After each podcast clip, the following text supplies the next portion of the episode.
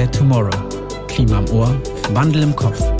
Ein Podcast der Verbraucherzentrale NRW.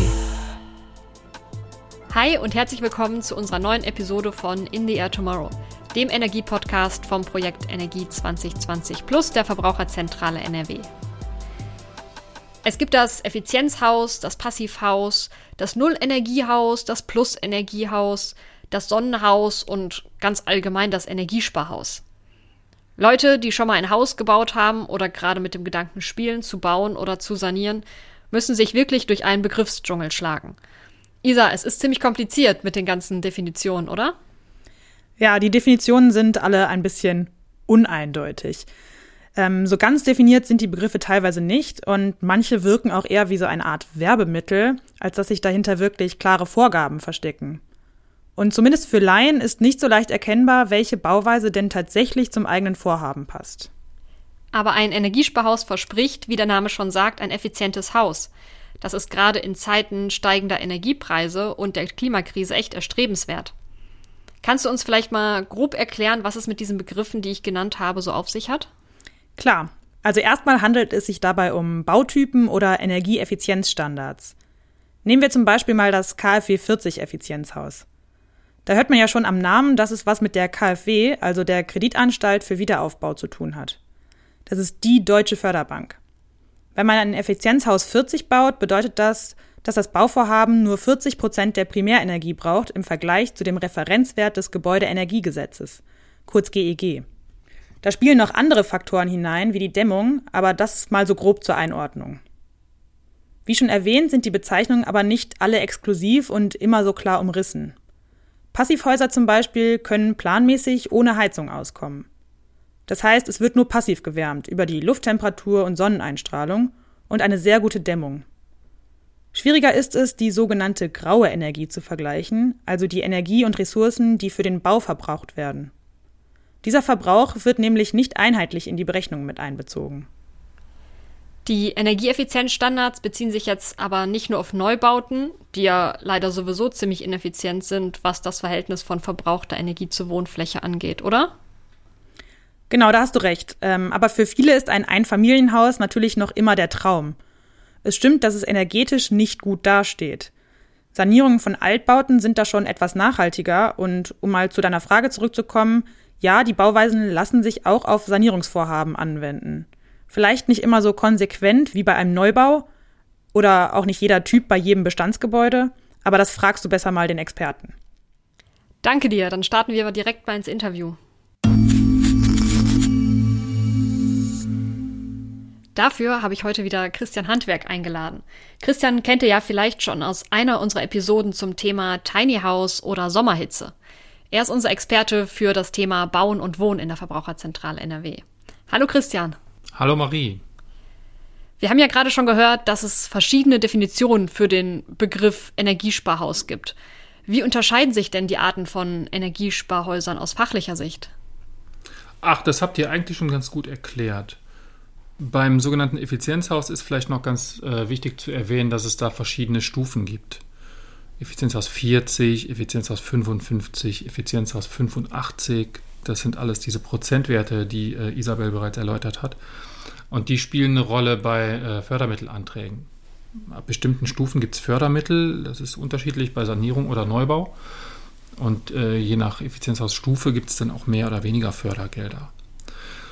Ganz interessant ist noch beim sogenannten Passivhaus, dass äh, dessen Wärmeenergiebedarf nicht etwa null ist, sondern er wird definiert zu 15 Kilowattstunden pro Quadratmeter und Jahr. Da fragt man sich natürlich, wie soll ein Gebäude ohne Heizung einen Wärmeenergiebedarf haben? Beim Passivhaus ist das so, dass es diesen Wärmeenergiebedarf durch die sogenannten solaren Gewinne, das ist die Sonnenzustrahlung durch die Fenster, die ja auch im Winter bei tiefstehender Sonne durchaus relevant ist, deckt und äh, durch die sogenannten internen Gewinne. Das ist die Wärmeabstrahlung von uns Menschen oder auch die Wärme, die entsteht beim Kochen oder durch äh, Elektrogeräte und so weiter. Anders äh, sieht es ein bisschen aus bei den ähm, beiden Typen Plus-Energiehaus und Null-Energiehaus. Da gibt es eigentlich keine festen Anforderungswerte, sondern da ist äh, das Ergebnis der Bilanz entscheidend. Das Nullenergiehaus zeichnet sich dadurch aus, dass es mindestens so viel Kilowattstunden selbst produziert, wie es am Ende auch verbraucht. Und das Plus-Energiehaus ist ganz ähnlich. Das will halt mehr erzeugen, als es verbraucht. Aber da ist die Menge egal im, im, ähm, im Gegensatz zu den anderen beiden genannten Typen.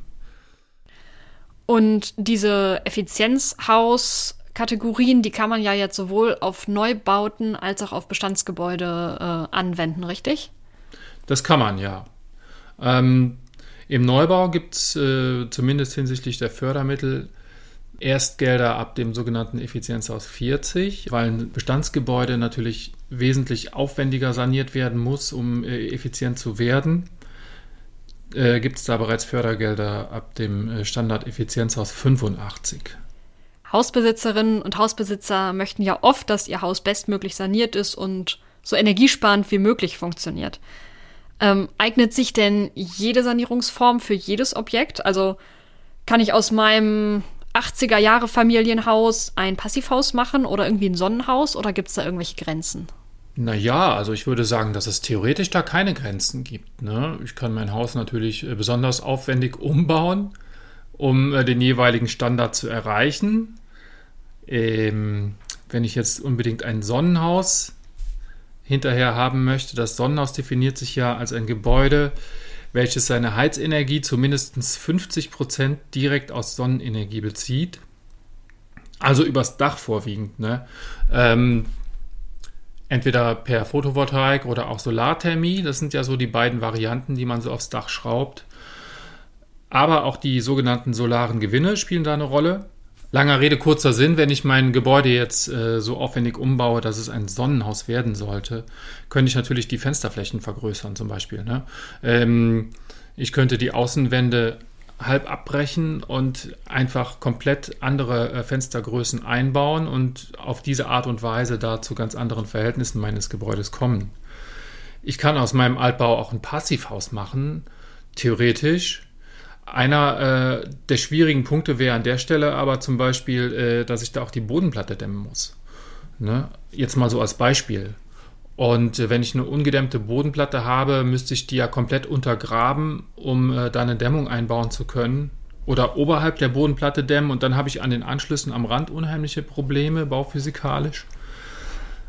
Theoretisch ist sowas alles lösbar. Ne? Also technisch gibt es sicherlich keine Grenzen, aber irgendwann wird der Aufwand auch so unverhältnismäßig hoch, dass es da Vernunftsgrenzen gibt, sage ich mal, an die man stößt und äh, da vielleicht äh, realistische Ziele formulieren sollte, äh, die, mein, die das Gebäude erreichen soll. Um zu erfahren, was denn diese realistischen Ziele sind, wie sollte ich das am besten angehen? Also, wenn ich jetzt mit dem Gedanken spiele zu sanieren, äh, ja, an wen sollte ich mich wenden? Naja, sie, man sollte sich auf jeden Fall an äh, Fachleute wenden, die äh, eine Beratung durchführen. Ne? Das äh, können beispielsweise exzellente Fachleute der Verbraucherzentrale sein, selbstverständlich. Aber äh, natürlich wollen wir nicht verschweigen, dass es auch weitere gute Energieberater in diesem Lande gibt, das ist ja keine Frage, ähm, die auf den Effizienz- und Expertenlisten ähm, zu finden sind an solche Leute sollte ich mich wenden und mit denen sprechen, was ist denn möglich und was ist realistisch. Ne? Ähm, man sollte jetzt, finde ich zumindest, äh, nicht mit der Haltung an die Sache rangehen, das haben wir ja, was wir eben schon erläutert haben, eins dieser bestimmten Label erreichen zu wollen. Das äh, ist je nach Haushalt mehr oder weniger einfach oder schwierig. Und letztendlich haben die ja eins gemeinsam, die sind alle top saniert. Und das sollte das Ziel sein, dass ich mein Haus bestmöglich saniere. Das wird der Energieberater dann sicherlich auch äh, so oder ähnlich ausdrücken, ähm, was die beste Variante ist. Aber er wird kein bestimmtes Energiesparhaus mit einem bestimmten Namen empfehlen. Wenn wir uns jetzt äh, das gesamte Haus irgendwie einmal anschauen, Du hast ja jetzt schon ganz viele Maßnahmen genannt. Was kann ich denn außen für Maßnahmen prüfen, ob die für mein Haus jetzt in Frage kommen? Ja, also grundsätzlich ist es erstmal gut, dass wir außen anfangen, denn äh, die sogenannte Gebäudehülle hat einen ganz, ganz entscheidenden Einfluss, äh, weil sie wirklich äh, bestimmt, wie viel Energie in Kilowattstunden mein Gebäude braucht. Ne? egal wie ich sie erzeuge. Und deswegen äh, ist, sie, ist sie eigentlich der erste Punkt, über den ich nachdenken sollte, weil sie der entscheidende Einflussfaktor ist. Und ähm, da gibt es so klassischerweise natürlich die Außenwanddämmung, die erwähne ich gerne als erstes, weil sie wirklich am meisten bringt und auch äh, im Verhältnis äh, Kosten-Nutzen ganz gut abschneidet. Natürlich dann die äh, üblichen Maßnahmen, die man so kennt. Das Dach ist ein bisschen teurer üblicherweise als eine Außenwand. Dann kann ich die Fenster austauschen. Die sind pro Quadratmeter noch teurer, natürlich aus äh, nachvollziehbaren Gründen. Aber damit will ich nicht sagen, dass das keinen Sinn hat. Ich äh, äh stufe das nur so ein bisschen ab. Das sind ja so die üblichen äh, Maßnahmen an der Gebäudehülle. Zur Gebäudehülle zählen dann aber auch äh, Bauteile, die innen drin liegen, streng genommen, wie zum Beispiel die Kellerdecke oder die oberste Geschossdecke, die ich äh, alternativ zum Dach dämmen kann. Beides auch äh, Maßnahmen, die relativ einfach umsetzbar sind und beim Kosten-Nutzen-Verhältnis wiederum ganz gut abschneiden. Und äh, wenn wir jetzt wirklich hier über sehr, sehr effiziente Gebäude sprechen, sind dem Ganzen natürlich keine Grenzen gesetzt. Ich kann auch eine Bodenplatte dämmen, wie schon angesprochen, oder eine eine, eine Kellerwand gegen, gegen Erdreich. Aber da ist natürlich die Frage, ob ähm, der Aufwand da ähm, gerechtfertigt ist. Aber wo wir gerade beim Außenbereich sind, ist es im Außenbereich darüber hinaus natürlich auch eine ganz, ganz wichtige Frage, ähm, ob ich Energie selbst produzieren kann. Bei Effizienzhäusern oder effizienten Häusern, um es mal allgemeiner zu sagen, ist es also ich würde sagen, in allen oder in fast allen Fällen eine gute Sache, Energie selbst zu produzieren, wenn ich die Möglichkeit habe. Habe ich Flächen für Photovoltaik oder Solarthermie? Ähm, kann ich vielleicht ähm, geothermische Energie nutzen? Da gibt es so entsprechende ähm, Karten meines jeweiligen Standorts, die so ein bisschen die Potenziale ausweisen. Auch auf die Produktion von Energie sollte ich also, wenn ich über den Außenbereich äh, nachdenke, durchaus achten. Okay, das heißt, äh, ja, außen gibt es unglaublich viele Maßnahmen. Man muss einfach schauen, was am besten so zum Haus passt. Äh, was kann ich denn innen alles bedenken? Gut, da waren wir ja gerade schon beim Thema äh, Produzieren von Energie und im Innenbereich äh, ist natürlich auch der wichtigste Punkt die Energieproduktion, sprich die Heizung. Ne? Äh, wie und in welcher Form produziere ich meine äh, Energie, die ich fürs Heizen und fürs äh, warme Wasser brauche. Und ähm, da es ja, wie wir alle wissen, verschiedene Arten der Heizung gibt und äh, die alle so ihre Vor- und Nachteile haben, ist das der eine Punkt, über den ich nachdenken kann, nachdem ich äh, so ein bisschen weiß, wie dann die Randbedingungen für meine Heizung aussehen. Aber nicht nur das, sondern auch die sogenannte äh, Verteilung der Wärmeenergie und auch die sogenannte Übergabe, wie der Fachmann sagt, der Heizenergie, ähm, spielen durchaus eine Rolle. Bei der Übergabe spreche ich davon, wie gelangt die Heizenergie eigentlich äh, in die bewohnten Räume. Also, wie sehen die Heizkörper aus? Ne? Auf alles sowas wird der Fachmann auch achten, der uns berät. Und ähm, die, äh, dieses ganze Zusammenspiel bei der Heizungsanlage ist dann äh, unterm Strich auch nicht ganz unkompliziert. Deswegen ganz wichtig im Innenbereich darauf zu achten, dass äh, nach Fertigstellung meine Heizanlage auch perfekt eingestellt ist.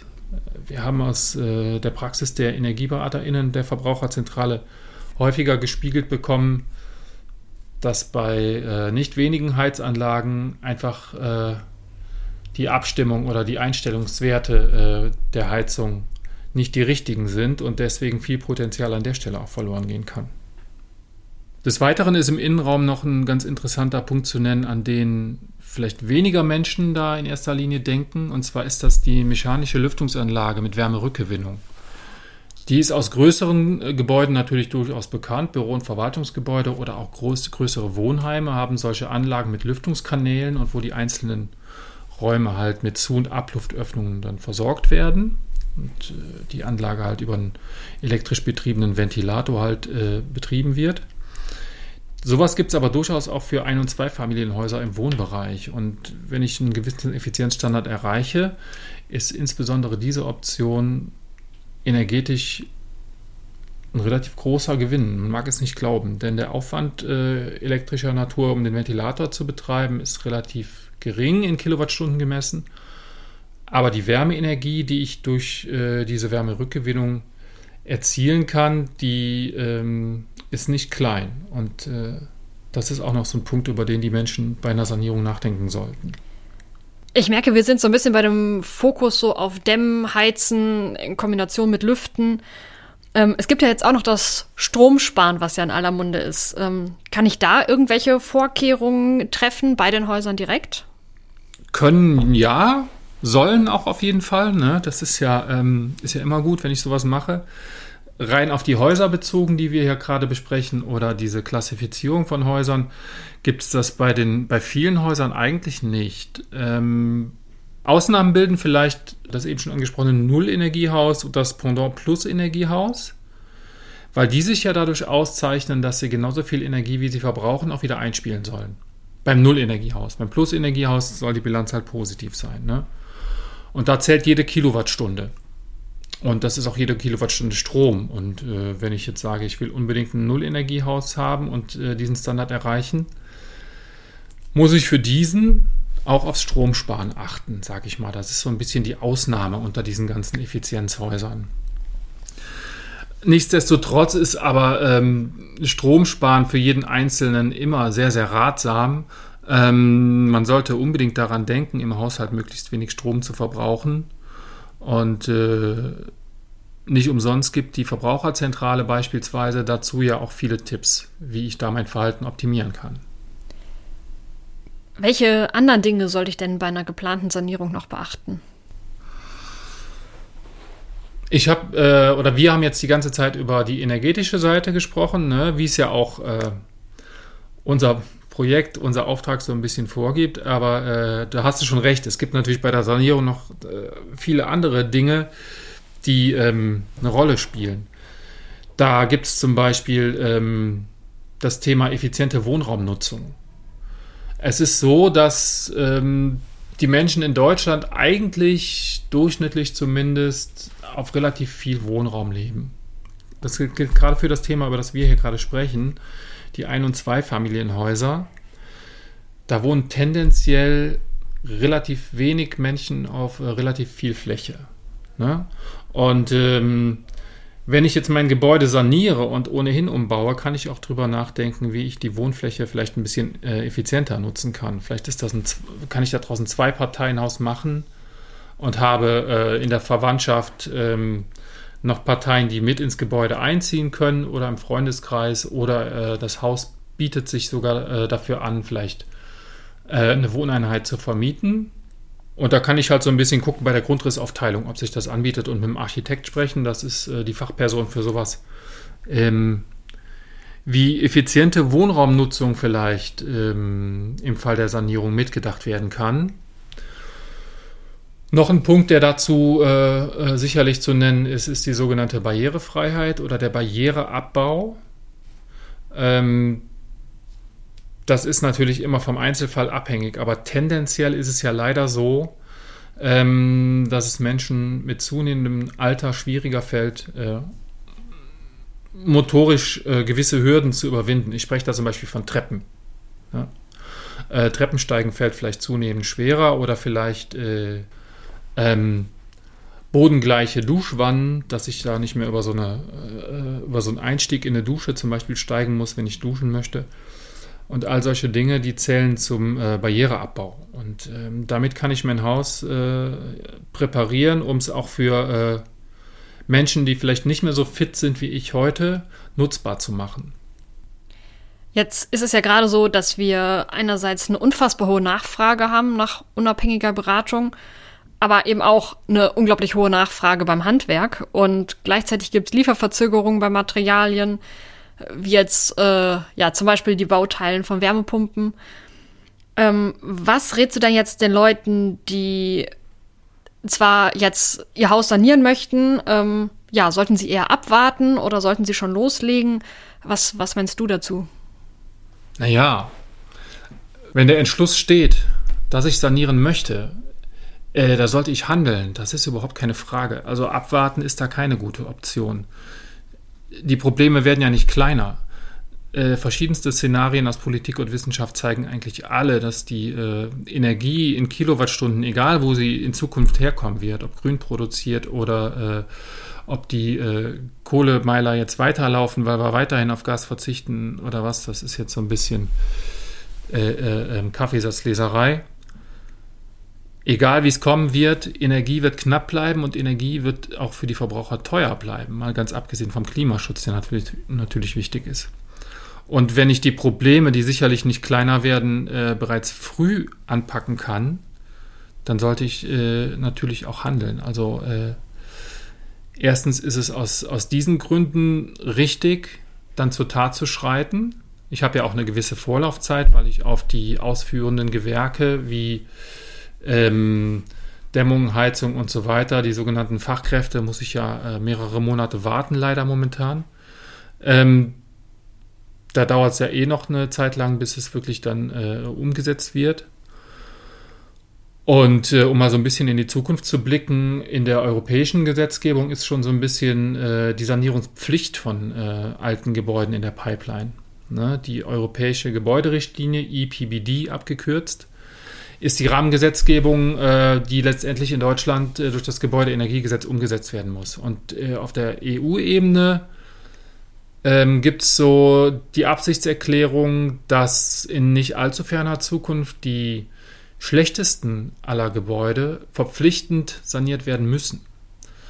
Ja, das ist sicherlich ein heißes Thema. Ähm, ob das so umsetzbar ist, vermag ich jetzt nicht zu beurteilen. Klar ist aber, ähm, wenn das irgendwann mal Realität wird, dann wird der Fachkräftemangel ja noch viel stärker, als er jetzt schon ist. Und äh,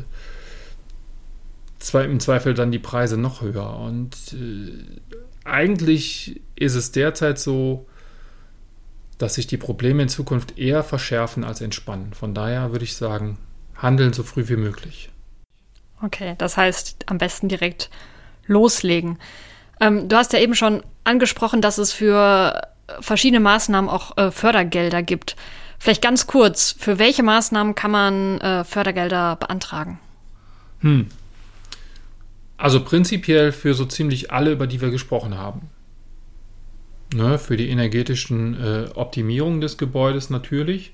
Da muss man dann äh, gewisse Standards erreichen, die äh, in so technischen Mindestanforderungen stehen. Also die, die Fenster müssen äh, gewisse Qualität haben, energetischer Natur. Da sprechen wir ja vom U-Wert. Ebenso muss die äh, Dämmung dazu führen, dass ich einen gewissen U-Wert nicht überschreite bei Wand und äh, Dach und so weiter. Und dann sind so gut wie alle Maßnahmen förderfähig. Es sind aber auch ähm, Maßnahmen, über, Maßnahmen förderfähig, über die wir parallel gesprochen haben, wie zum Beispiel den Barriereabbau. Ähm, auch da gibt es ähm, Fördermittel. Wichtig dabei zu erwähnen ist, ähm, dass es Fördermittel auch von den einzelnen Bundesländern gibt und sogar in vielen Fällen auf der kommunalen Ebene. Und ähm, da kann ich nicht nur das eine oder das andere beantragen, sondern diese äh, Fördermittel sind auch miteinander kumulierbar. Also ich kann die Fördermittel auf der Bundesebene beantragen und bekommen. Das hält mich aber nicht davon ab, auf Landes- oder kommunaler Ebene noch, auch noch Fördergelder zu erhalten. Und das ist vielen Menschen halt nicht klar.